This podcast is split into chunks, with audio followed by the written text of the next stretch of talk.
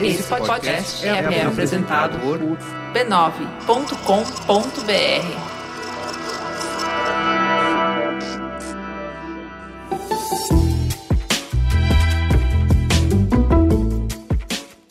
Mamileiros e mamiletes, bem-vindos ao nosso exercício semanal de respeito e empatia. Eu sou a Juva Lauer. Eu sou a Cris Bartes e esse é o Mamilos, o podcast que faz jornalismo de peito aberto. Eu tenho uma nota para colocar para os ouvintes. Eu realmente estou muito gripada. Meus filhos me passaram uma gripe perrengue, eles estão ótimos e eu fiquei de cama. Então você vai ouvir a minha voz mais anasalada do que de costume, embora ela já seja um pouco, vamos ser sinceros. Estou me tratando, já fui ao médico, tá tudo bem, e eu não queria abrir mão de gravar os dois últimos episódios do ano. Então, desculpem aí a, o som não tão bom. Eu até participei um pouco menos do episódio, mas estou aqui de todo amor, nariz entupido, mas peito aberto. E vamos pro recado do anunciante. Não dá para terminar o ano sem falar deles. Os vagalumes do Bradesco. Sim, eles voltaram numa animação que agora destaca a Luna. A Luna é uma vagalume que não brilha. E com a ajuda do Vitinho, que é um menino que tem síndrome de Down, ela vai provar que cada um é único e que as diferenças podem nos fazer brilhar. E tem mais. A campanha também traz a hashtag Brilho do Seu Jeito, que está sendo compartilhada trazendo histórias de criadores de conteúdo que falam sobre o seu brilho único. Sério, não termine esse ano sem conferir, porque tá muito lindinho. Vocês vão nos falar assim: ah, mas você não falou que tinham ninjas cortadores de cebola enquanto a gente assistiu o vídeo. Então já tô avisando, tá? Tá aqui o spoiler, tá muito fofinho. Corre lá no youtube.com/barra Bradesco. A rede B9 de podcasts é a rede que mais cresce no Brasil e a gente está muito feliz de dar as boas-vindas para História Preta, que estreou na rede B9 semana passada, né, Cris? Conteúdo de qualidade feito para reverenciar, para conhecer mais, para entender e se aprofundar na negritude brasileira. Você confere todos os podcasts da família B9 no www.b9.com.br/podcasts. Vamos então para a teta? Teta, senta que lá vem polêmica. A felicidade tem sido tema de diferentes estudos na sociedade moderna. Os cientistas buscam entender os mecanismos cerebrais que comandam a produção e distribuição de substâncias responsáveis por gerar a sensação de prazer e de bem-estar. Já os psicólogos buscam compreender os comportamentos, as relações sociais, as realizações pessoais e as conquistas que nos deixam com aquele sorriso no rosto. Mas aí vem os, os sociólogos, eles também estão estudando a associação da felicidade ao sentimento de utilidade, de realização de trabalhos que dão sentido à própria vida. Mas uma verdade inconveniente precisa ser dita. Não é possível ser feliz o tempo todo. Essa afirmação é feita pela doutora em neurociência integrada Cláudia Feitosa Santana. Ela nos conta que nosso mundo é feito de contrastes, e quando o contraste é muito pequeno, nosso cérebro não é capaz de perceber. Isso quer dizer que é preciso do frio para experimentar o calor, estar no escuro para valorizar a luz. Então, para entender a felicidade, só é possível vivenciando a infelicidade. Pois é, as histórias vêm nos enganando ao longo do tempo com seu felizes para sempre. Isso simplesmente não é possível, não é sustentável. E tem mais gente que defende essa ideia. Ele, o mais citado aqui no Mamilos, e o Val Harari, também destrói o romantismo em torno da felicidade quando diz que os seres humanos não foram feitos para serem felizes. Fomos feitos para sentir prazer, assim como todos os outros animais. Mas a felicidade é algo criado pela nossa sociedade, não é natural, faz parte do mundo das coisas que criamos e decidimos acreditar. É ficção. E para os brasileiros, não tá muito fácil acreditar nessa ficção. Em 2019, caímos 16 posições no ranking global de felicidade, mensurado pela Gallup em parceria com a ONU. Ocupamos a posição 32 das 156 nações listadas. A pesquisa leva em consideração PIB per capita, apoio social, vida saudável, expectativa de vida, liberdade, generosidade e ausência de corrupção. Qualquer um que lê as notícias sabe, não está mesmo fácil ser feliz. Mas ainda assim, perseguimos a felicidade com todas as nossas forças. E agora, nas festas de final de ano, é época certeira a gente para e começa a pensar: conseguimos ser felizes esse ano? Em quais companhias eu sou feliz e por quê?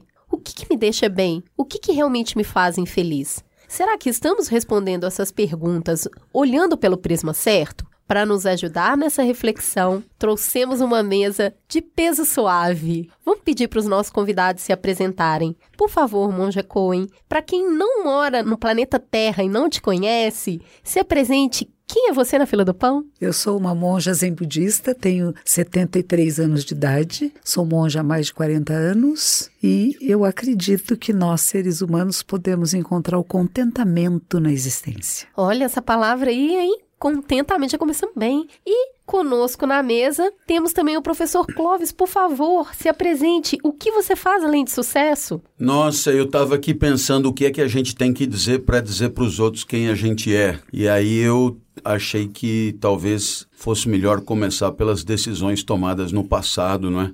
Um dia eu decidi ser professor e aí o curso de direito se tornou meio que sem função, né? O de jornalismo também. E como professor eu encontrei aí a minha praia, mas isso é só o ofício. E o ofício é um pedaço de mim bem singelo, acho que eu seja mais do que isso, mas não sei se consigo traduzir em palavras. Talvez fosse bacana no lugar de se preocupar em dizer quem a gente é, é tentar em algum momento diagnosticar como é a nossa vida e curiosamente o viver desmente o ser, né?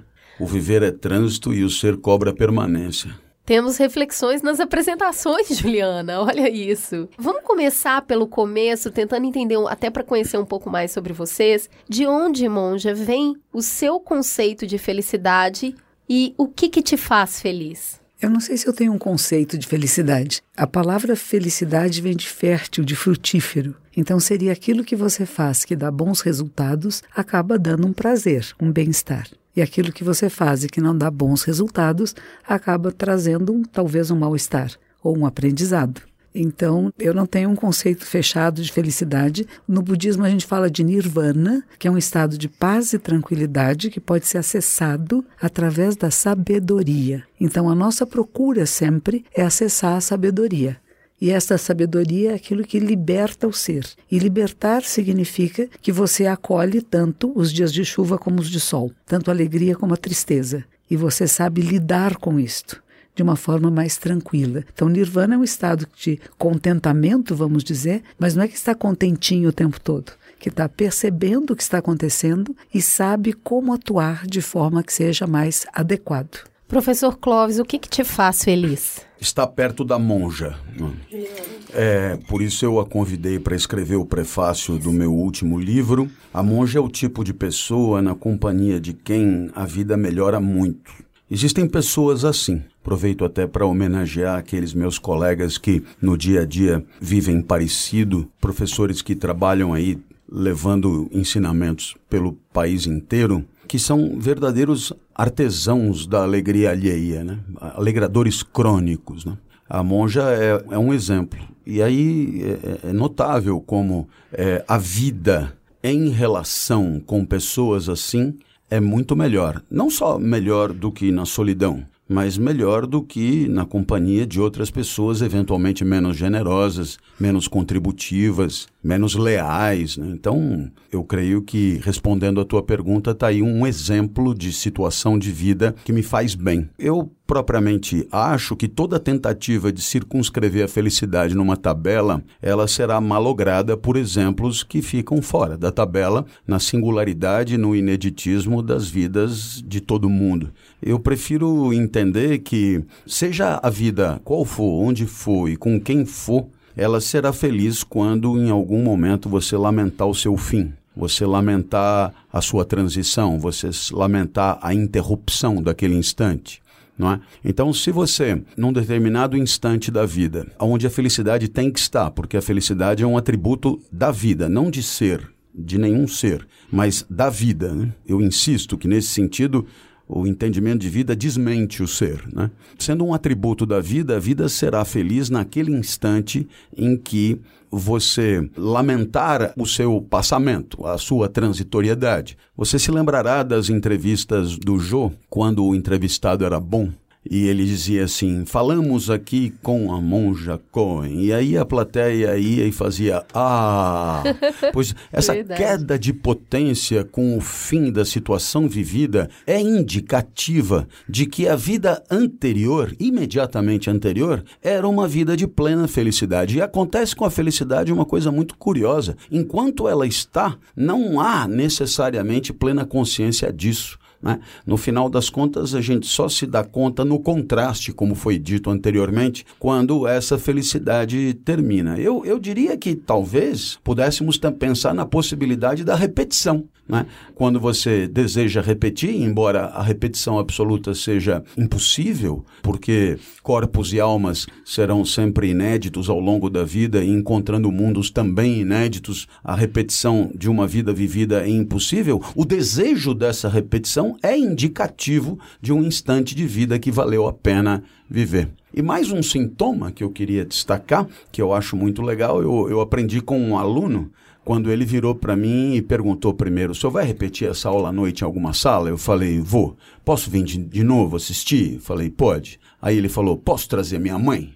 Aí eu falei, não entendi, né? Não entendi por quê. Ele falou, ah, professor, tudo que o senhor ensina aí, eu tento ensinar para minha mãe. Ela não acredita que o senhor seja como o senhor, ela tem que ver, ela tem que ver. E aí eu falei, mas por que a mãe exatamente? Ele virou sem medo de bullying e respondeu: É porque a minha mãe é a pessoa que eu mais amo desde que eu nasci. E eu sei disso porque tudo que eu vejo de bom eu queria que ela visse. Ai, que lindo! Tudo que eu ouço de bacana eu queria que ela ouvisse. Então eu queria muito que ela assistisse sua aula, porque para mim a sua aula é muito legal. Eu estou dizendo só para mim. E eu queria muito. E toda vez que eu tô na sua aula e a minha mãe não tá perto, e ela nunca tá perto, eu só lamento isso, a ausência dela. Então eu aprendi com esse aluno que talvez um dos sintomas sintomas da felicidade é quando você lamenta a ausência das pessoas que mais ama. Porque se a vida é feliz, naturalmente você gostaria de compartilhá-la com alguém que você ama. Fazer sentir o que você sente, né? fazer desfrutar o teu desfrute. E talvez, eis aí três sintomas: o sintoma de querer continuar, de querer repetir, de querer a presença do amado por perto, são indicativos de momentos da vida, instantes, né? são gotas de existência que dão à vida algum colorido e, portanto, valem a pena, tornam a vida, digamos, como merecedora de uma certa resistência. Né? Então... É muito legal quando a gente começa a entrar nesse aspecto do outro, né? Eu e o outro. Então, esse, ah, eu vivi tão feliz que eu gostaria de compartilhar isso com quem eu amo. Então, eu tenho a percepção do quanto aquilo foi bom. Nesse momento, a gente começa a entrar nessa seara que, ao longo desse ano, eu acredito que foi tema de muitas conversas das pessoas, que é a intolerância que a gente tem com o outro que pensa diferente da gente. Todo mundo aqui sabe que famílias foram rachadas, amizades terminadas, casamentos abalados. Esse desejo de estar próximo somente de quem não nos contradiz, quem concorda com o que a gente está falando, quem faz eu me sentir bem. Mas em que medida essa sensação, esse desejo de só estar perto, que é frutífero, né? O tempo, a maior parte do tempo, em que medida isso pode ser considerado autopreservação, autocuidado? E em que medida isso vira intransigência? Monja, como que você percebe esse, olha, eu não vou pro Natal ficar com a família porque realmente me faz muito mal, porque ali eu sou muito agredido, ou em que momento é eu não suporto minimamente o que faz eu me senti desconfortável e aí eu prefiro não estar presente. A gente consegue entender intransigência e autocuidado como coisas completamente separadas? Eu acho que família muitas vezes não significa consanguinidade. São grupos de pessoas que são afim e elas não precisam ser consanguíneas. Mas você também tem que ver que entre a sua consanguinidade tem pessoas que pensam diferente de você. E que bom, que bom que não somos iguais. A diferença é quando a sua identidade pessoal é muito frágil e você não pode ser ofendido por nada porque vai quebrar a imagem que eu criei de mim mesma. Mas quem é você? A pergunta principal é isso: quem sou eu? O que estou fazendo aqui? Como que eu me manifesto? Porque se eu sou tão frágil que alguém que pensa diferente de mim me ofende tanto que eu não posso estar perto de, eu preciso rever que personagem é esse que eu criei para mim. Será que eu sou esse personagem que qualquer pensamento contrário me abala e me destrói? E eu não posso estar em contato com? Então, nós houve um sistema de marketing internacional muito bem feito, maravilhoso, que criou essa polaridade no mundo, não é no Brasil, é no mundo. E o professor Karnal fala disso, que eu menciono ele porque é um historiador, de o pêndulo da história, que ele balança de um lado para o outro. Então, em vez de ficar muito aflito, eu quero que passe logo esse momento, porque não está bom, não é como eu penso, falo, o que, que eu posso aprender com isto e como eu posso me relacionar, inclusive com aqueles que pensam muito diferente de mim. Por que pensam assim? Que tipo de educação tiveram? Que exposição ao mundo tiveram? Como era sua família? Em que escolas foram? Por que, que desenvolveram este estilo de pensamento e não outro? E não quer dizer que o meu é melhor.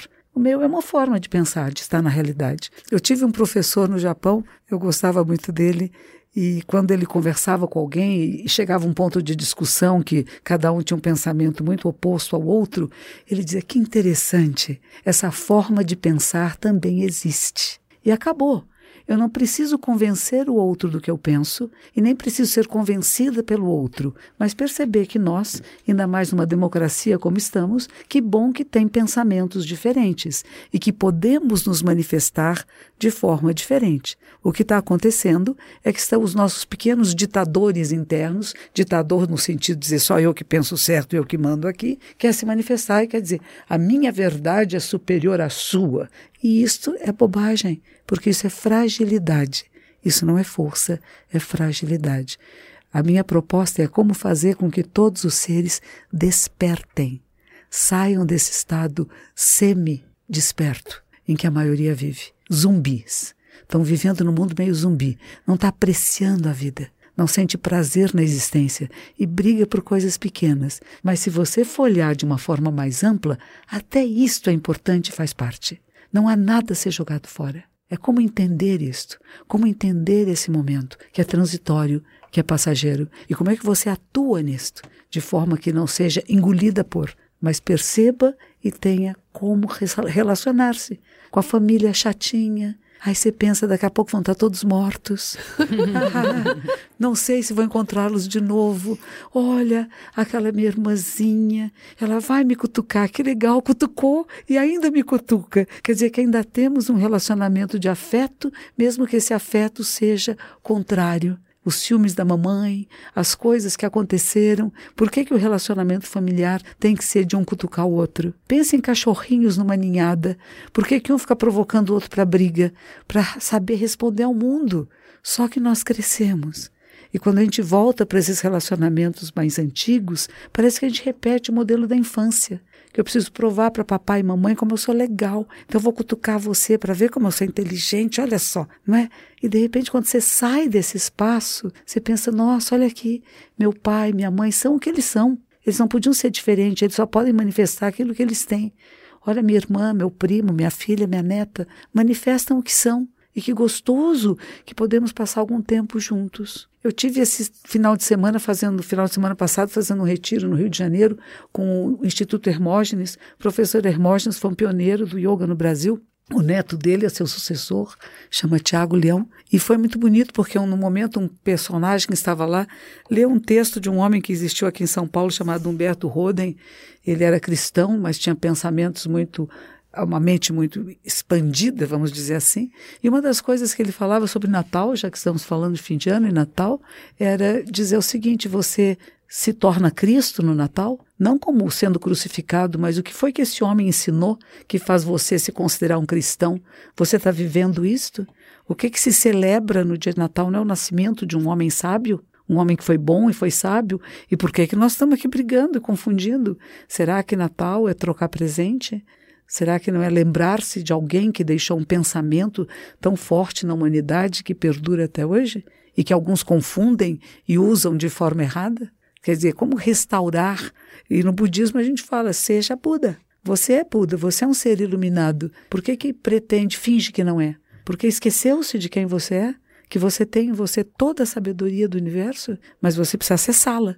E só existe um jeito de acessá-la: é praticar. E você é aquilo que você pratica, o que você faz, o que você fala e o que você pensa.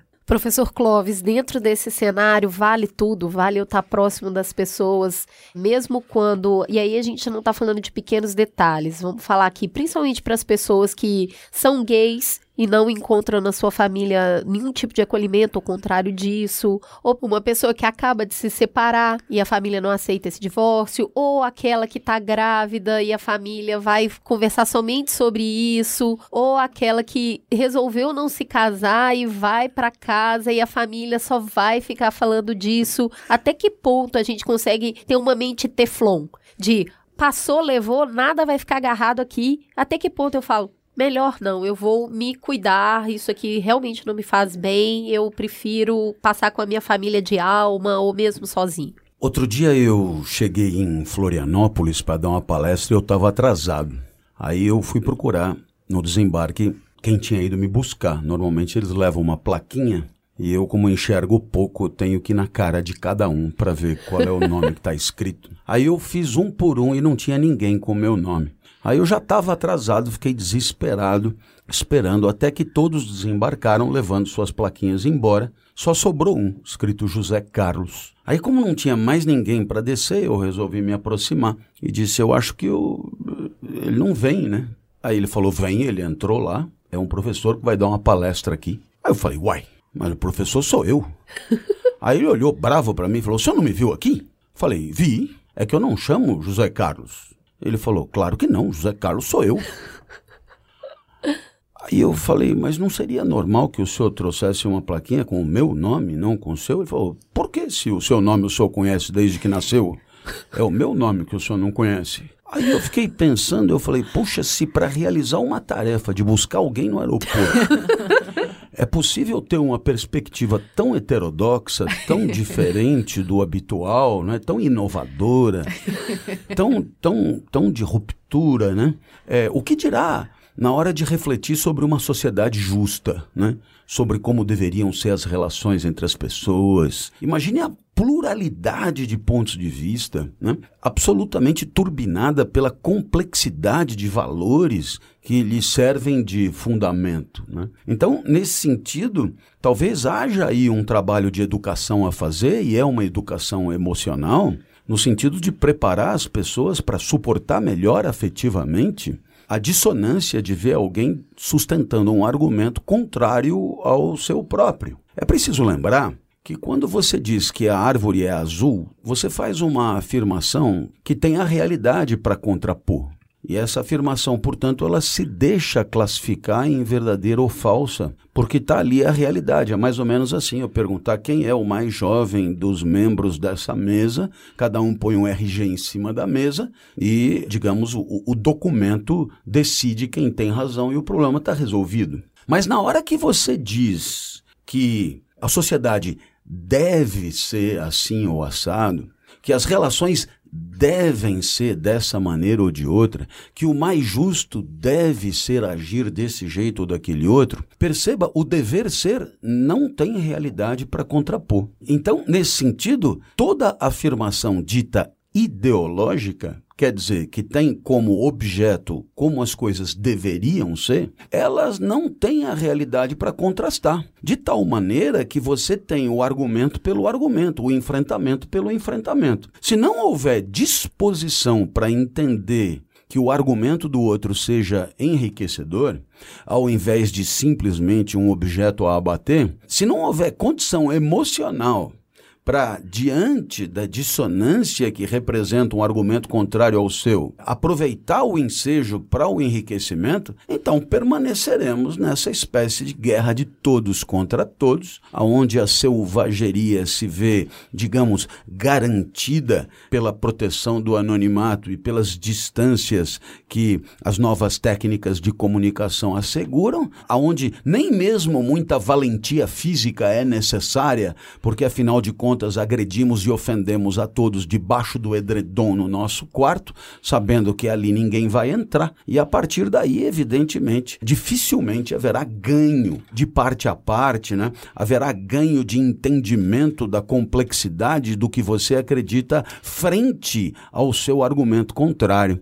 Por essas e por outras, eu acho que se estamos onde estamos, isso é nessa questão da radicalização das tribos, não é? seria interessante observar que talvez tenha havido por parte da civilização um certo fracasso um certo fracasso que é de educação, de preparo emocional para o debate, além, evidentemente, de um preparo cognitivo para esse mesmo debate. Por essas e por outras, eu creio que aprenderemos tudo isso com a barca em velejamento e com os remos já funcionando, porque a coisa já está em curso, aliás, ela sempre esteve em curso e é, é, resta, observando a realidade, tirar conclusões e inferências a respeito do que queremos para a nossa sociedade mais para frente e que tipo de cidadão a gente espera que na sociedade do futuro possa interagir melhor, conviver melhor e, portanto, ser mais feliz. O atributo da felicidade, ele deve presumir a convivência e, portanto, ante a complexidade de valores e o confronto de pontos de vista, interesses e pretensões, deve presumir também esse tipo de enfrentamento. Se formos esperar uma paz absoluta, se formos esperar a concordância de todos com todos, se formos esperar que todos estejamos de acordo com a forma vigente de distribuição do mundo acanhado ante os desejos abundantes e infinitos, evidentemente que não seremos felizes nunca. A felicidade, ela é um atributo plausível da vida se ela puder estar inserida nesse cenário que é um cenário de alianças, de estratégias, de luta, de enfrentamento, de concordâncias, e quanto mais civilizado isso for possível, mais a felicidade será provável. Achando tudo muito mamileiro, tá muito ótimo. O que vocês trouxeram é o embasamento do que a gente vem construindo há cinco anos e que a gente tem batido nessa tecla muito esse ano, né? Sobre a importância de fazer o exercício de escutar pensando que a gente pode se enriquecer, sobre o exercício de refletir o quanto tá em nós o incômodo que o outro nos causa. Tudo isso a gente faz, então hoje eu quero dar um passo além e virar o jogo um pouco aqui. Qual é o momento de fazer a ruptura? Porque esse posicionamento diante da vida, que é sempre de construção, que é sempre de eu vou construir uma ponte, que é sempre de reflexão, então eu vou olhar para dentro de mim, por que que isso me incomoda, e eu vou construir a partir disso, que é sempre de autocrítica. Que momento a gente precisa de ruptura? Que momento a minha resiliência, a minha capacidade de suportar as coisas sem esmorecer, acaba sendo um empecilho para eu não parar uma relação abusiva, por exemplo, para eu não revolucionar as coisas como são a partir do momento que eu falo daqui do que tá aqui já deu.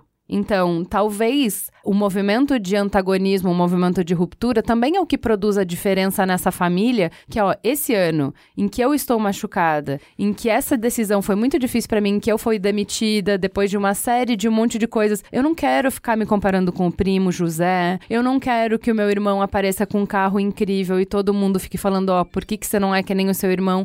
Eu simplesmente preciso de um tempo para mim. E esse ano eu não vou passar o, o Natal com a família. Quando que a decisão da ruptura pode ser a decisão inteligente a ser feita, a decisão construtiva a ser feita? São decisões, são escolhas e nós temos que tomar decisões. A famosa frase antiga: quem cala consente. Eu trabalho muito com o silêncio, de nós podemos silenciar para ouvir em profundidade a nós mesmos, para conhecer em profundidade a nós e o mundo. Não um eu separado, mas um eu em relação. E essa relação tem momentos que nós temos que nos manifestar, é claro.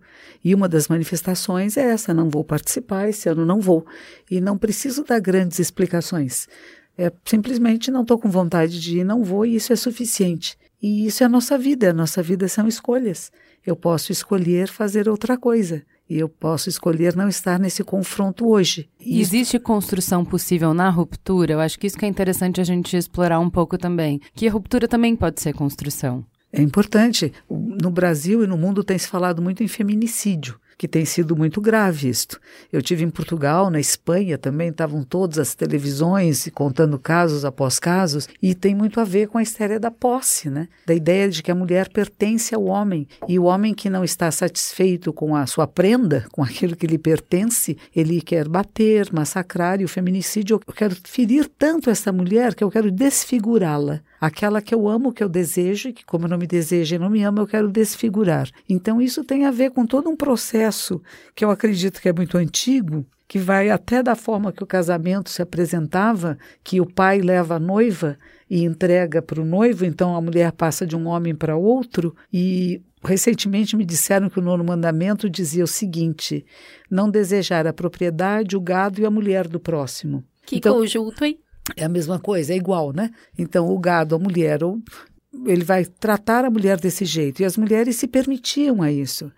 Até que houve momentos na história, e está vendo ainda esse momento, de dizer: não, peraí, nós podemos trabalhar lado a lado, tem equidade, não sou igual a você, nunca serei, nem quero ser, somos diferentes, mas nos respeitamos nas nossas diferenças. Então, tem razões, como você fala, tem momentos em que você tem que ter um enfrentamento para a situação que está acontecendo. E como que eu transformo isso? A ideia da meditação e do autoconhecimento não é uma passividade frente à vida, que eu compreendo tudo, eu entendo tudo, eu aceito todos como são. Não, um espaço meu mental é que eu reconheço essas pessoas onde elas estão neste momento.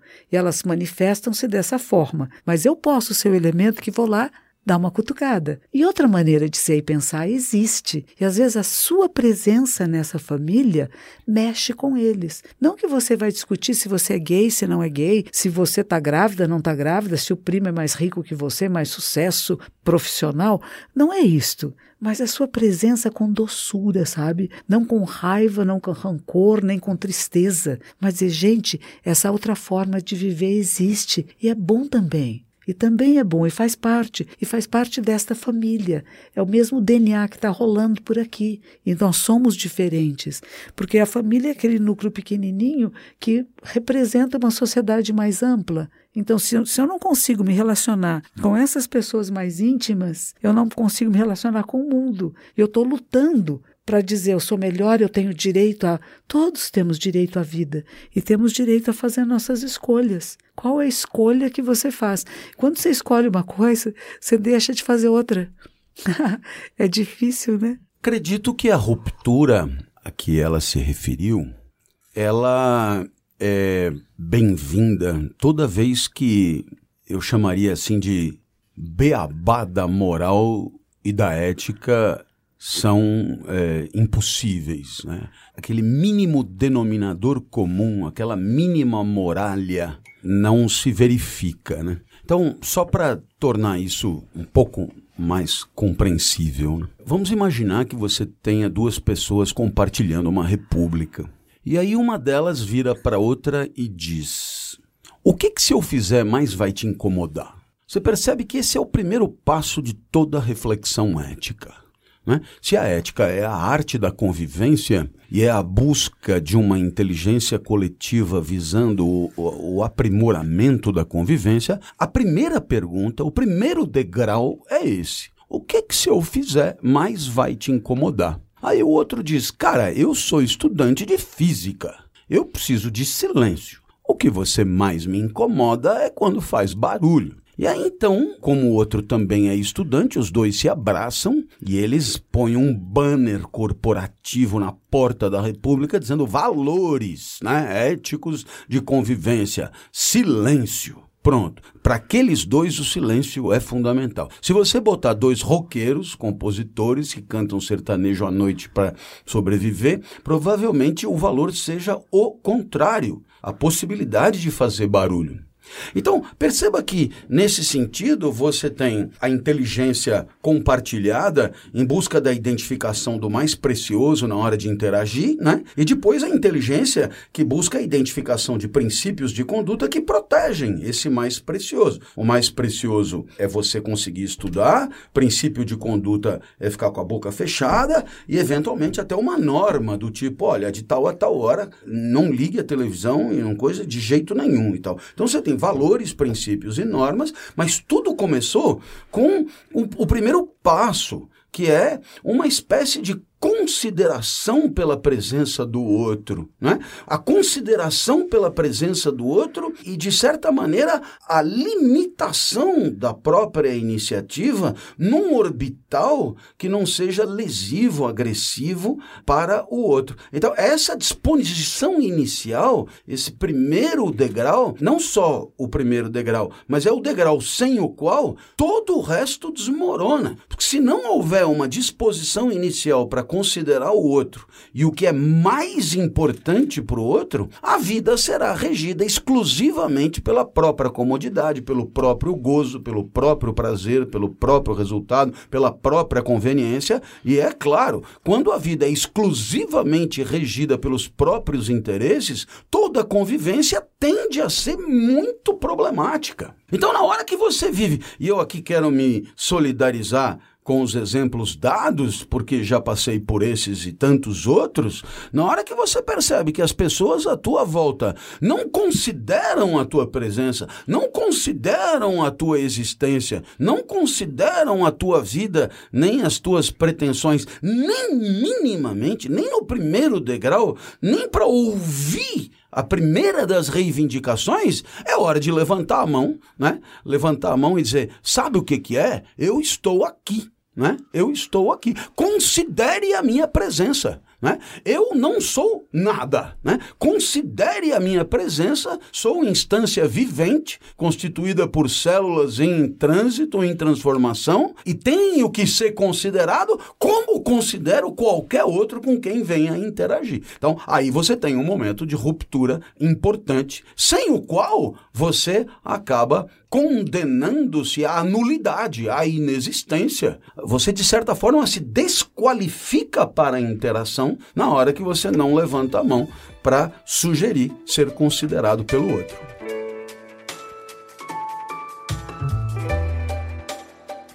Bom, a gente falou aqui de um monte de questões que a felicidade de põe a mão nela diversas vezes ao longo da vida e parece que ela escapa porque ela está sempre presente no momento que acabou de anteceder a nossa consciência. Parece que com o tempo o nosso cérebro meio que se acostuma um pouco com isso e a maioria das pessoas começam a focar em coisas grandes, nas grandes conquistas, no carro, na casa, na viagem, na roupa, na capa de revista, nos milhares de likes, nos prêmios. Mesmo tendo alcançado alguns marcos, parece que o próximo é sempre o mais importante, é sempre o que vai te fazer mais feliz de fato. Numa sociedade que cultua a ambição, é possível ser feliz com um singelo, sem parecer medíocre? A gente tem um personagem no budismo que é chamado Bodhidharma, ou Bodai Dharma, que o nome dele já significa o Dharma, a sabedoria, a verdade iluminada. E diz que ele fazia tanta meditação que as pernas dele nunca mais ele conseguiu andar direito, ficava sempre com a perninha em lótus completa. E no Japão criou-se um bonequinho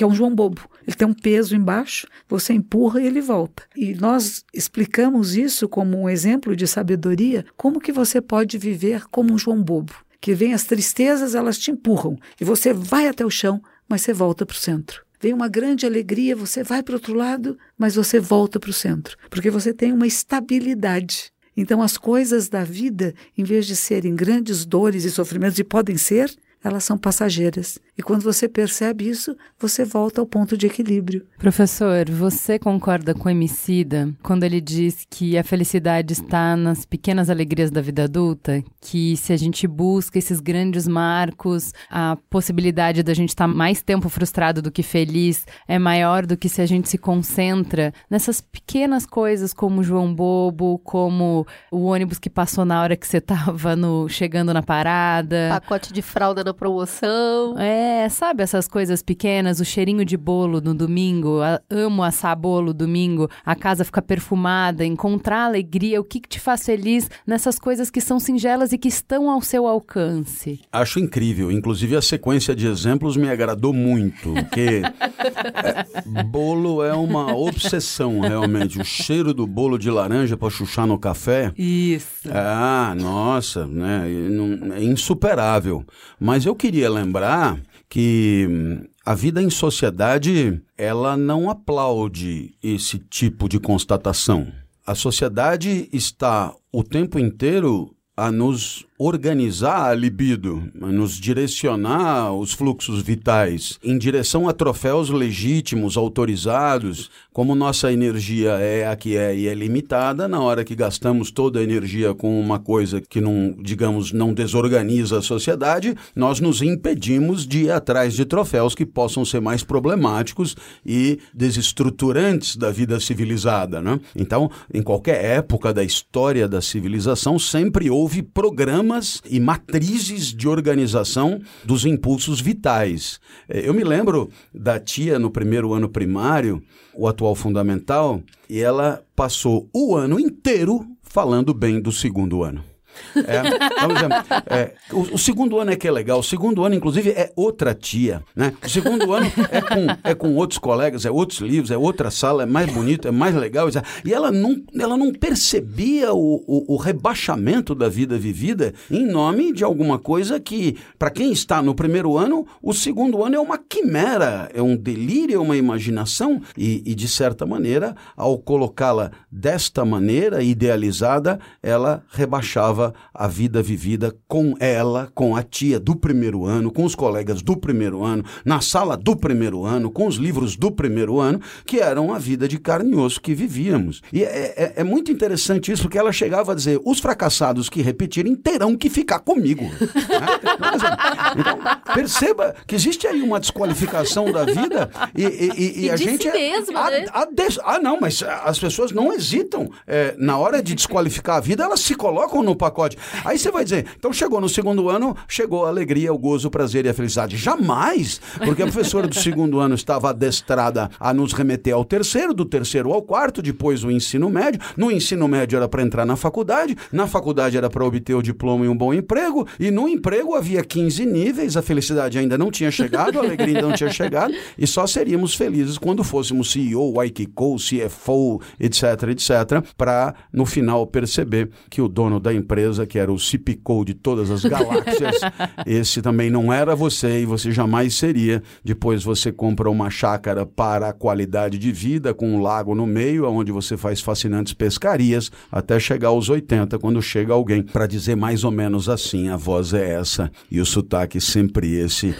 Nada de tristeza, nada de tristeza, porque o melhor ainda está por vir. E você ficou do primário à cova, esperando pela alegria, o gozo, o prazer e a felicidade. A civilização deu um nó em você, porque fez você acreditar que tudo estava reservado para amanhã quando na verdade a vida estava sendo vivida era hoje mesmo, e que o amanhã, quando virasse hoje, já não serviria mais para abrigar uma vida que valesse a pena. Então, eu chamo a atenção dos nossos ouvintes, não é? Porque porque somos todos submetidos a essa mesma histeria. Afinal de contas, se você é dono de uma academia de ginástica, fará de tudo para vincular a felicidade a corpos esbeltos, a exuberância física. Se você for dono, quem sabe, de uma igreja, você fará de tudo para relacionar a felicidade a um certo bem-estar espiritual. E se for, você for dono de uma livraria, bem, você não fará nada, porque já faliu, não é? Mas, mas enfim, nesse sentido. Todo mundo que vende alguma coisa vincula a felicidade àquilo que vende. Né? Se você trabalha numa agência de viagem, fará de tudo para que a felicidade esteja atrelada ao lazer, a paraísos turísticos. Se você, porventura, pensemos aqui, for corretor de imóveis, você terá na ponta da língua o melhor argumento. A felicidade é vivida em casa, na casa própria, nessa mesma que eu vou te vender, agora mesmo. Não é? Então, nesse sentido, eu diria que a felicidade, antes de qualquer coisa, é um imenso objeto de luta, numa arena de pessoas interessadas, doidas para vincular o que fazem a esse bem-estar. E você? Bem, você comprará o que puder e o que não puder torça para não ter nada a ver com sua vida boa. Então, sabe que é muito legal você trazer isso. Eu queria te agradecer, porque durante o ano, uma jornada que me incomodou, eu tenho conversado muito com a Cris, é assim: o quanto desse pêndulo da história, é, e o Yuval Harari fala bastante sobre isso, sobre que tentativas a gente já fez, que construções a gente já fez, que ficções a gente já contou para que a gente continuasse caminhando até os 80, sempre achando que a cenourinha estava lá para frente. E uma coisa que me incomoda um pouco do pêndulo que a gente está agora é assim: a gente está trazendo muito as discussões para o nível individual né? Então eu vou. A meditação pode ser uma forma, mas o conhecimento pode ser outra forma. A gente traz todos os problemas que a gente vive como a gente tem que resolver individualmente. E aí isso nos tira o poder e a potência de fazer essa construção que você fez, que é de usar o tempo que a gente tem para também olhar para o quanto as estruturas onde a gente está operando, o quanto as escolhas que a gente faz coletivamente impactam na nossa possibilidade de ser feliz ou não, né? Então Então, quando a gente fala das pequenas alegrias da vida adulta, eu amo isso e eu busco isso porque eu sou filha do meu tempo mas estou muito incomodada com o quanto essa jornada de buscar significado sozinha, individual, não mascara uma fraqueza, uma impossibilidade da gente ser mais crítico com as grandes estruturas e de olhar e falar assim: por que, que eu tô tão cansada? Por que, que as coisas não tão boas? E não buscar resposta só em mim, no meu entorno, nas minhas escolhas, que é óbvio que precisa ser feito, mas não dá para parar por aí. O que, que vocês acham disso? Políticas públicas temos que trabalhar com políticas públicas, que educação pública, temos que transformar a maneira que nós estamos nos educando e, e despertando. Eu falo muito de despertar. Despertar é isso, né? Eu acho que o Paulo Freire falava coisas que eu gosto. Uma delas é aprenda a ler a realidade. Às vezes nós queremos ler tantas coisas tão distantes e não somos capazes de ler o que está acontecendo à nossa volta. E claro que nós vivemos em grupos, vivemos em comunidades, votamos, damos opinião, somos todos seres políticos e temos que entender um pouco melhor o que é isto. E quando que vamos para manifestações? Eu acho muito importante que nos manifestemos publicamente, não só individualmente, mas como coletividades, mas para mim essa manifestação tem que ser sempre não violenta não agressiva, não de insultar o outro. Da mesma forma que na minha casa, se por exemplo eu tenho uma dificuldade de relacionamento com meus parentes e eles vêm e me provocam para que eu faça algum insulto, eu perceber que não, eu não vou entrar nesse jogo, eu não vou insultar de volta, porque eu faço a escolha de que não gosto disto, que não é bom e eu prefiro viver de outra forma. E da mesma maneira, se eu vou publicamente me manifestar sobre qualquer coisa, eu posso fazê-lo com respeito e dignidade verdade e não com insultos. E o que a gente percebe um pouco que aconteceu e que eu acho que está terminando agora, me parece, tantos insultos na internet, nas redes sociais, né, sem a capacidade do diálogo, quando a gente pode dialogar. Uma vez eu fui num programa e me perguntaram se eu era vegetariana, eu falei, não, não sou. Como que a monja budista não é vegetariana? e eu queria saber se cristãos são vegetarianos, se hinduístas são todos vegetarianos, se judeus são vegetarianos, se muçulmanos são, se os povos indígenas indígenas são, se as religiões de origem africana são vegetarianas. Por que que budista tem que ser vegetariano? Quer dizer, de onde se criou essa ideia? E me insultaram, ficaram muito bravos, não vou seguir mais a monja. E aí um senhor me escreveu. Eu não conheço, mas me escreveu uma carta belíssima, as razões pelas quais ele era vegetariano. Falei, que bom, tem alguém capaz de dialogar e de expor o seu ponto de vista sem insultar. E esse senhor era nada mais nada menos que Eduardo Jorge. É que ele veio falar de vegetarianismo aqui falou lindamente.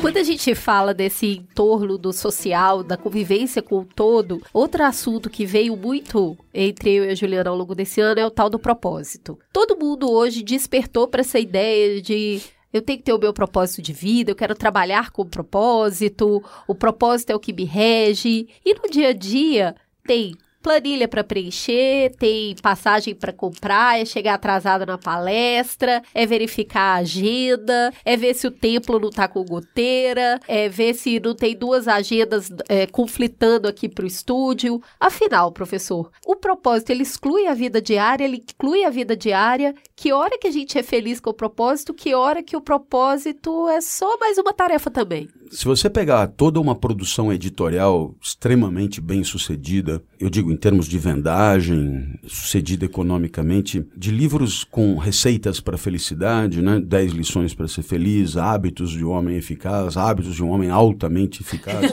aí, mas não ria, há os dois livros, né? Sim, claro que. É, por que não haveria? Provavelmente hábitos para o homem altamente eficaz, provavelmente tem a ver com a estatura, né? claro. vida, bom, enfim, é, então, toda essa produção mais palestras motivacionais, mais gurus e consultores, enfim, tudo isso compõe um, um digamos, um, um, universo imenso de profissionais envolvidos que tem um grande interesse, que é o interesse de fazer acreditar que a vida boa e a felicidade depende exclusivamente de deliberações individuais, de uma vontade própria do tipo querer é poder, a lá Rui Barbosa. Vai lá, faz. Ora, então, sabemos que não é assim, né? Sabemos para trazer, por exemplo, Epicteto, sábio estoico da época de Jesus, quando ele diz: Olha, tem um pedaço da vida que de fato depende de você, mas tem um imenso pedaço da vida que não depende de você. Por exemplo, a meteorologia não depende de você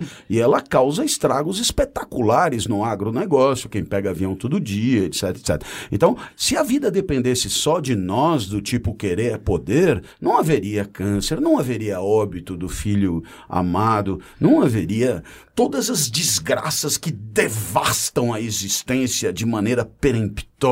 Não havia, porque é claro que ninguém deliberaria por isso, não é? Então, nesse sentido, imagine você se você disser: escuta, a vida boa e a felicidade tem a ver com variáveis que você não controla. Ponto final. Não tem livro, não tem guru, não tem autoajuda, não tem motivação, não tem. É todo um, um, um verdadeiro arcabouço de produtos à venda que se vê contestado. Porque é óbvio que ninguém compraria um livro de dicas para ser feliz que comece dizendo: sabe o que, que é? é? A felicidade tem a ver com as relações que você mantém com outras pessoas e essas outras pessoas você não controla completamente. A felicidade tem a ver com a sua cultura, tem a ver com o lugar onde você nasceu, tem a ver com o momento da história em que você vive, tem a ver com não sei o que, tem a ver com não sei o que lá.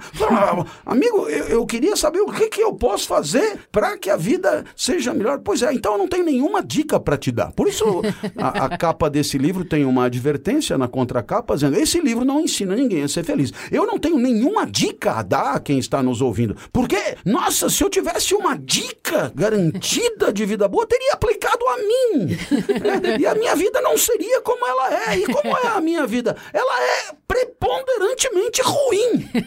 É, salpicada aqui e acolá de instantes alegres. Mas ela é preponderantemente ruim. Eu apanho 99% do tempo e 1% do tempo vem alguma coisa legal que é tão legal que às vezes justifica acordar no dia seguinte e procurar os chinelos debaixo da cama. Por essas e por outras, vai aí essa mensagem de desabafo, porque no final das contas, se tem uma coisa de que eu estou convencido, é que se alguma vida boa possível há, ela está no seu discernimento, na sua soberania, na sua autonomia para deliberar sobre a vida e na sua liberdade para fazer da sua vida a trajetória mais digna que você conseguir. Eu não tenho nada mais a te dizer para te ajudar. Nada, nada. Portanto, nesse sentido, enquanto guru, eu sou um vazio absoluto. Mas eu acho maravilhoso isso, porque é radicalização do individualismo, a privatização última da vida, você falar que assim, você não conseguiu acesso à saúde, você não conseguiu acesso à educação, você não conseguiu acesso a transporte, você não tem acesso à cidade. A gente tem um, uma fala é, que eu fiz lá no no, Semeares, que é um programa muito legal para Você foi, né, esse eu ano fui, também? Eu fui também. Isso, era isso. A gente foi, foi no Semeares junto. Que era sobre as injustiças, né? Pois é. E aí eu abri o evento falando sobre isso. Tipo, olha os pontos de partida absolutamente diferentes que a gente tem. E aí você vem com essa filosofia de que a sua felicidade depende de você. Então, se você não é feliz, a culpa é gato, é sua. É, você tem que assumir isso aí. Que assim, além de todos os seus fracassos, você ainda abraça que, ó, você foi fracassado até em ser feliz entendeu? Isso. Então, é, é, isso que me incomoda nessa conversa sobre felicidade que traz toda. Eu acho que a vida é esse caminhar acomodando diversos coisas conflitantes, né? Contrastantes. Então, colocar no outro toda a sua felicidade, hum. obviamente não é o caminho. Colocar na estrutura toda a possibilidade de resposta, obviamente não é caminho, porque a gente tem visto, e o Emicida de novo volta nessa conversa ele é lindo em criar a beleza, né? O Lotus, é a beleza que nasce na situação mais adversa. Eu acho que a gente tem esse poder e esse é o potencial humano, ele tem que ser celebrado e cultivado e é sensacional, mas é que as coisas não são uma coisa ou a outra, elas são uma coisa e a outra, né? Você tem que conseguir acomodar, você tem que conseguir enriquecer a sua leitura de mundo para entender se eu tô absolutamente infeliz esse fim de ano, talvez seja isso mesmo. Talvez é, é realmente, eu fui fudido de várias maneiras. Pode ter sido por uma chuva, pode ter sido por uma pessoa, pode ter sido por uma política pública, pode ter sido por uma série de coisas. E Jó tá lá na Bíblia também para contar essa história, que às vezes é uma fudelância que não tem fim.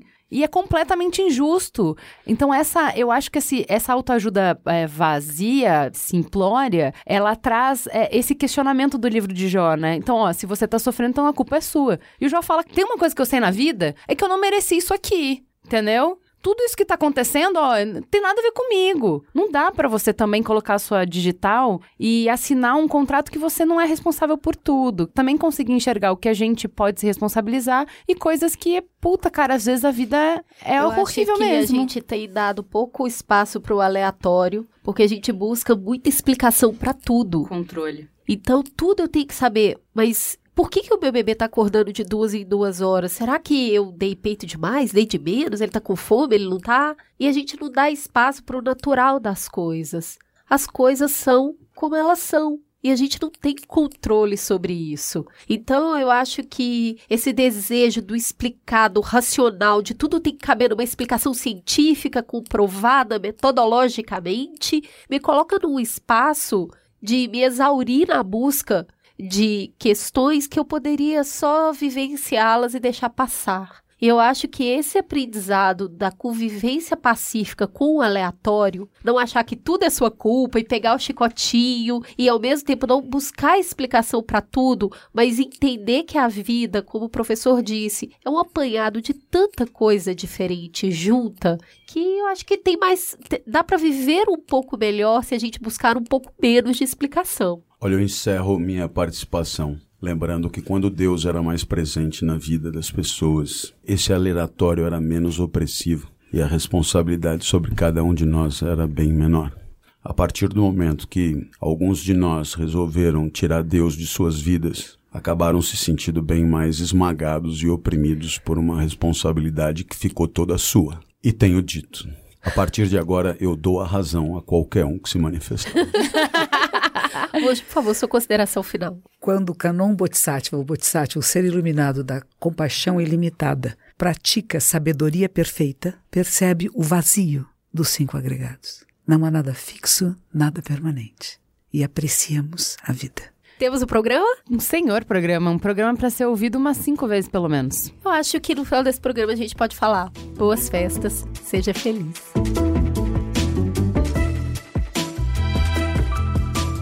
Então vamos pro Perifa Connection?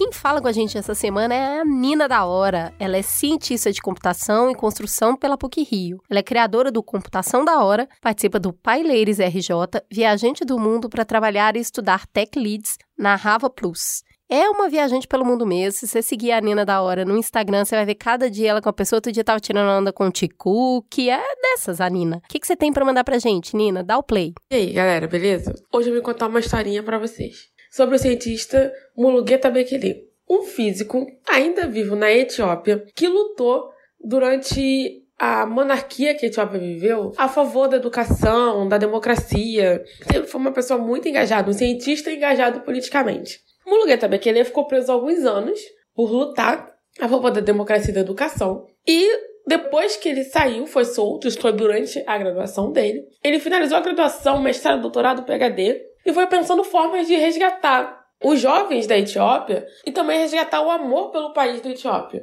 E aí Mulugeta Bekele fundou o PhD na Universidade da Etiópia. Depois que ele fundou isso, ele ganhou um prêmio internacional, porque ele começou a reter os jovens, as grandes mentes da Etiópia que estavam nascendo, que estavam estudando lá, no país, ao invés de eles irem fazer PhD fora do país. Ele ganhou esse prêmio por fazer esse PhD na área de física. É um cientista ainda vivo e da Etiópia. E por que, que eu tô contando essa história para vocês? Nós conhecemos a Etiópia, nós vemos a Etiópia não mostrando as riquezas que a Etiópia tem. E só mostrando o outro lado desse grande país do continente africano. A Etiópia é um dos poucos países que não foi colonizado, que mantém as suas tradições também. E se você quiser saber mais sobre países do continente africano, se você quiser se desconstruir e saber mais sobre a ciência dos países do continente africano, fique ligado no Ogunye, que é um projeto final da faculdade que eu criei e vou manter ele, que tem esse intuito de mostrar para as pessoas e falar sobre os cientistas do continente africano e mostrar que muito da ciência que nós usamos, principalmente parte das, muito das ciências exatas, muito da filosofia que usamos, veio do continente africano e precisamos resgatar essa história. Então esse projeto, por enquanto só tem o Instagram, Ogunye, se vocês procurarem lá. E por que que é esse nome? As religiões de matrizes africanas, elas trazem muito forte na cultura do, dos países do continente africano orixás, que para eles é como se fossem os deuses para os gregos, né?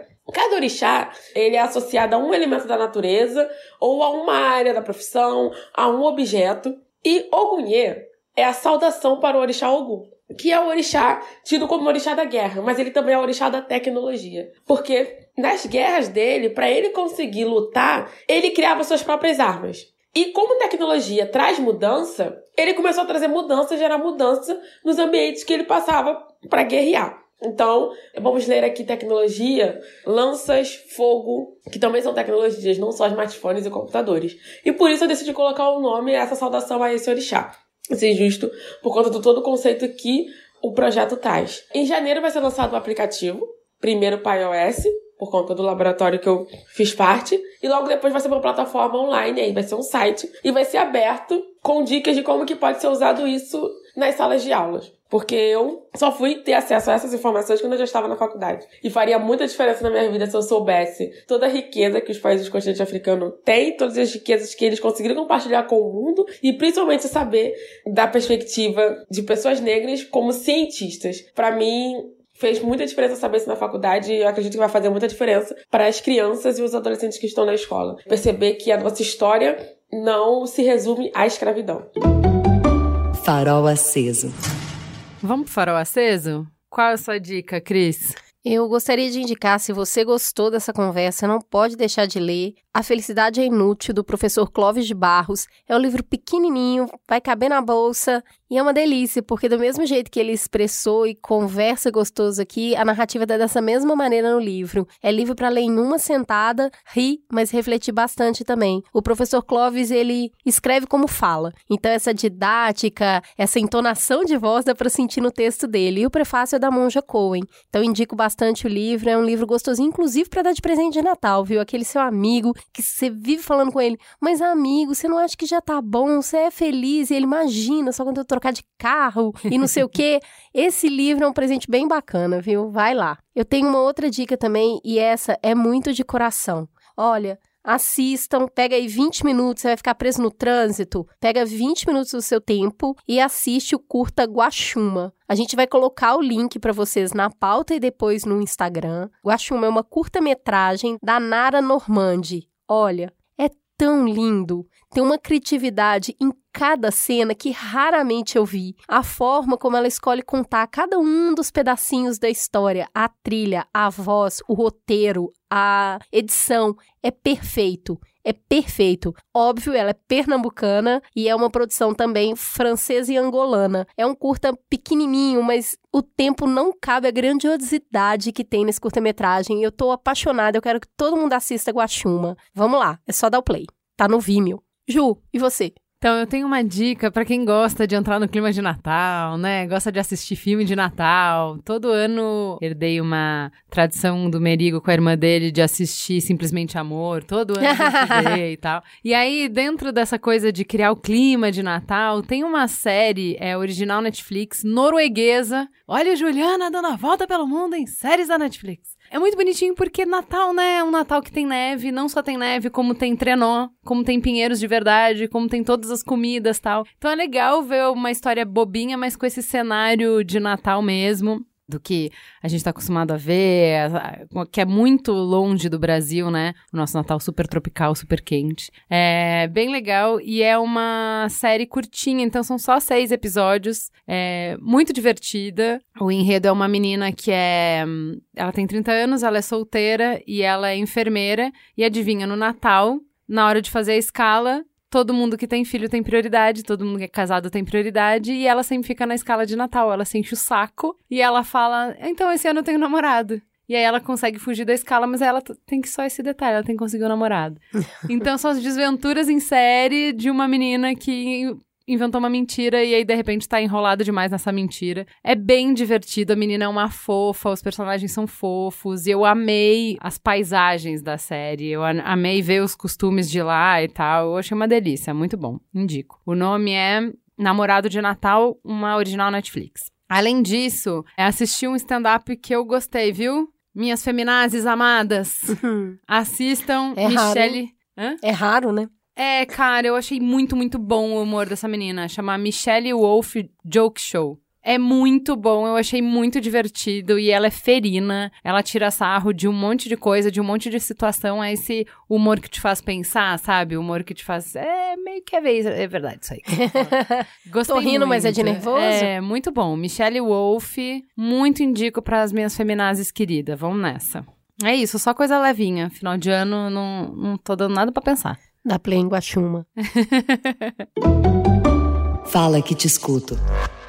Vamos pro beijo para? Eu tenho uns beijos fofos. Primeiro, a gente tava almoçando aqui do lado num restaurante bem gostosinho e o menino veio falar com a gente que trabalha ali. Ele é muito, muito fofo. Bolacha, um beijo. Obrigada pelo carinho por nos receber tão bem. Muito querido. Eu queria aproveitar para mandar um beijo para todo mundo que cruzou comigo na Feira Preta, esse evento delícia que devia acontecer muito mais, porque putz, que energia, que coisa gostosa de passear, que coisas lindas de comprar. Especial para Laís, da marca Zecaia. Tudo que ela faz é muito lindo, fiquei apaixonada. Ainda para Natália, para o Marcos, para Juliana. E eu queria mandar um beijo para todo mundo que eu não conseguia anotar o nome, porque tava com o bebê, tava com a Tatá, tava com sacola. Obrigada pelo carinho. Também tive lá na Feira Preta. A Cris foi no sábado, eu fui no domingo. Várias comprinhas incríveis, vários presentes de Natal. Vocês me aguardem que o vestido de Natal que eu, a Tatá e a Cris vamos usar.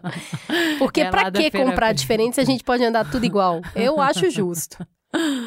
Só coisas muito lindas lá. Eu também tenho beijo. Semana passada eu tive na Serasa, foi muito legal. Eu tive lá com o Cláudio Serve com Samuca, foi muito legal, foi um papo muito delícia. E eu tenho beijo pra Stephanie, pro Thiago, pra Bárbara, pra Adriano, pra Raíssa, pra Aline, pra Beatriz, pra Bruna, pro Ronaldo, pro Robson e pra Juliana. E a Bia tava na CCXP, encontrou um monte de mamileiros que encheu ela de beijos. Um super beijo pra Ilustra Lu, pra Cris e pro Paulo, pra Lely, pra Amanda, pro Rafael e Laerte Coutinho. Deus me ajude. Meu Deus, nem aí roupa. não consigo, não. Eu mando beijo, mando abraço. Três beijinhos, um abraço, um afago, um cheiro. Eu mando nada, vem aqui buscar.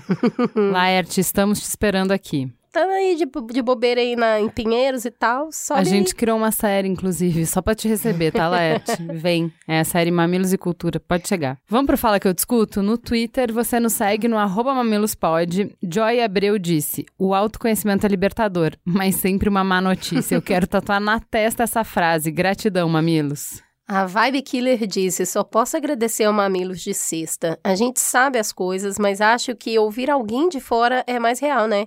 Espero que agora eu consiga me retirar de onde minha vontade não é respeitada. Obrigada, meninas. O Gil falou: Acabei de ouvir o último podcast do Mamilos e eu super endosso a ideia de um episódio todo sobre a história de um casamento. Esse filme é sensacional. Olha aí, o Eu endosso se também, hein? formando, hein? Olha eu acho aí. que funciona. O Gustavo disse: não tem como não se emocionar nesse episódio. Lindo como as meninas quebraram todos os paradigmas da traição, com lindos relatos que chegam a doer na alma. Lindo demais, forte demais, intenso demais. Corra pra ouvir. E o 100% Pistola disse: Ouvindo aqui um mamilo sobre traição, enquanto uma pessoa que vive num relacionamento aberto, achei que ia ser de boas. Mas a real é que tá dando um aperto no coração e uma vontade de chorar. E é isso, as coisas são sempre complexas. O que a gente sente nem sempre é tão transparente, até pra nós mesmos. A gente se apaixona por um, depois por outro, os dois ao mesmo tempo. Se a gente deseja por um, ama outro e por aí vai. Você também pode nos seguir no Instagram, no arroba mamilospod. Toda semana tem foto dos convidados, tem farol aceso, a galera fica, meu Deus, onde eu acho os links? Vai lá no Instagram. Tem também teaser com alguns trechos da gravação para você mandar para aquele seu amigo que ainda insiste em falar, ai, não sei se eu quero ouvir. Manda um pedacinho, ó, cat. Ele vai acabar ouvindo tudo. A Suzana Reboco disse: Portuguesa de Portugal, descobriu Mamilos esse ano e tem sido das melhores descobertas. Portugal tem uma visão muito superficial sobre o Brasil. Contra mim, falo. Mas os vossos podcasts têm sido ora um bálsamo, ora um balde de água fria sobre a realidade que acontece do outro lado do oceano. Obrigada pelo jornalismo que fazem e sobre as conversas acolhedoras, mesmo as mais difíceis. Ana Canosa, outra descoberta incrível e que sigo ora aqui, ora no podcast Sexoterapia. Muito me tem feito pensar e descobrir sobre mim. Sinto-me grata pela generosidade das vossas partilhas pelo mundo. Abraços transatlânticos. Ai, que amor! Adoro ler, assim, eu quase falei com sotaque. Muito fofo, né? Imagina se o que eles sabem sobre o Brasil é superficial, o que a gente sabe de Portugal, É. basicamente nada, né? A Luca Riley disse: Assisti o filme História de um Casamento e acredito que esse podcast veio a complementar tudo que eu senti quando assisti e refleti sobre o filme, sobre o meu casamento, enfim, sobre relacionamentos em si. Parabéns mais uma vez. Renan Vilarta disse: Me sinto traído por vocês. A construção de pontes foi oficialmente queimada. Um podcast de traição e não tem nenhum homem para dar o outro ponto de vista. Vocês já foram melhores. Me sinto traído por perder algo que eu gostava tanto. Sabe que você tem. Renan, eu fico triste por você, mas assim, sabe que o a Ale teria sido uma boa adição à mesa, né? O Ale Coimbra. Eu acho. Eu, é que a gente fica com medo, a, a gente tenta dar mais espaço para as histórias. Se tem mais convidado, não cabem tantas histórias. Sempre um dilema, né, Renan? Para cada escolha, uma renúncia. A vida é isso. É. E a traição a gente viu que não precisa ser necessariamente o final, Renan. Olha, essa traição pode ser um fôlego para o nosso relacionamento continuar. Você pode nos dar uma nova chance. A gente pode te surpreender num futuro próximo, tá? E a gente não precisa necessariamente terminar por causa dessa traição. É isso aí. Até porque não foi intencional, vai.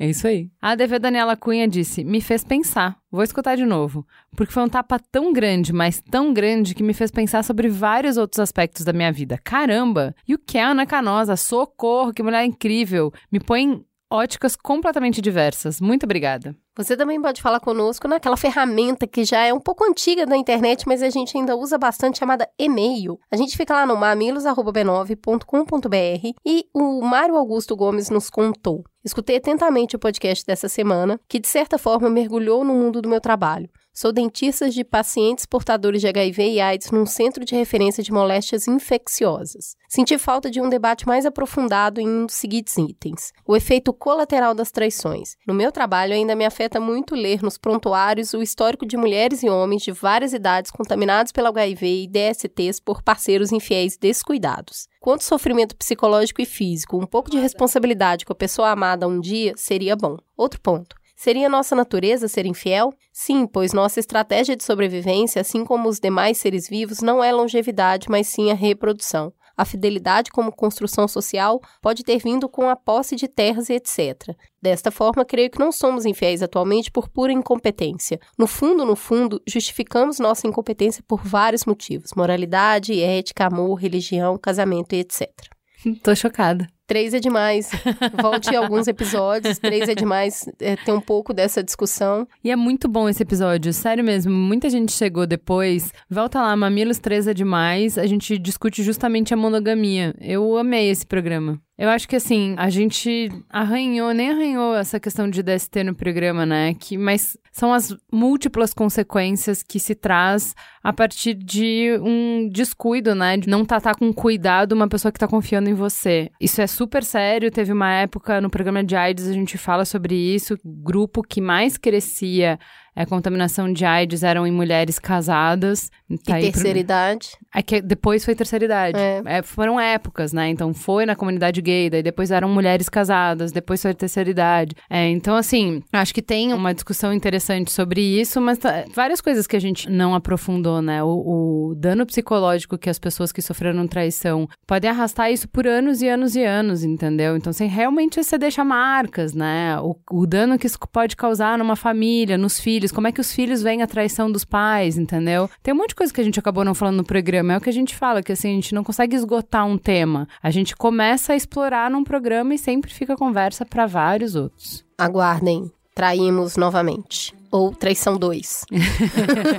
Traição, a missão.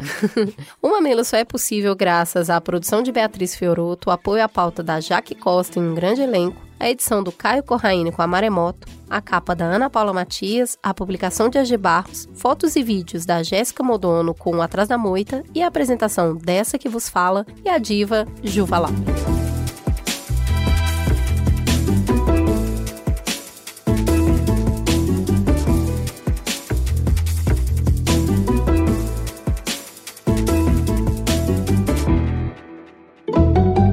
Mamilos. Jornalismo de peito aberto. Este podcast foi editado pela Maremoto.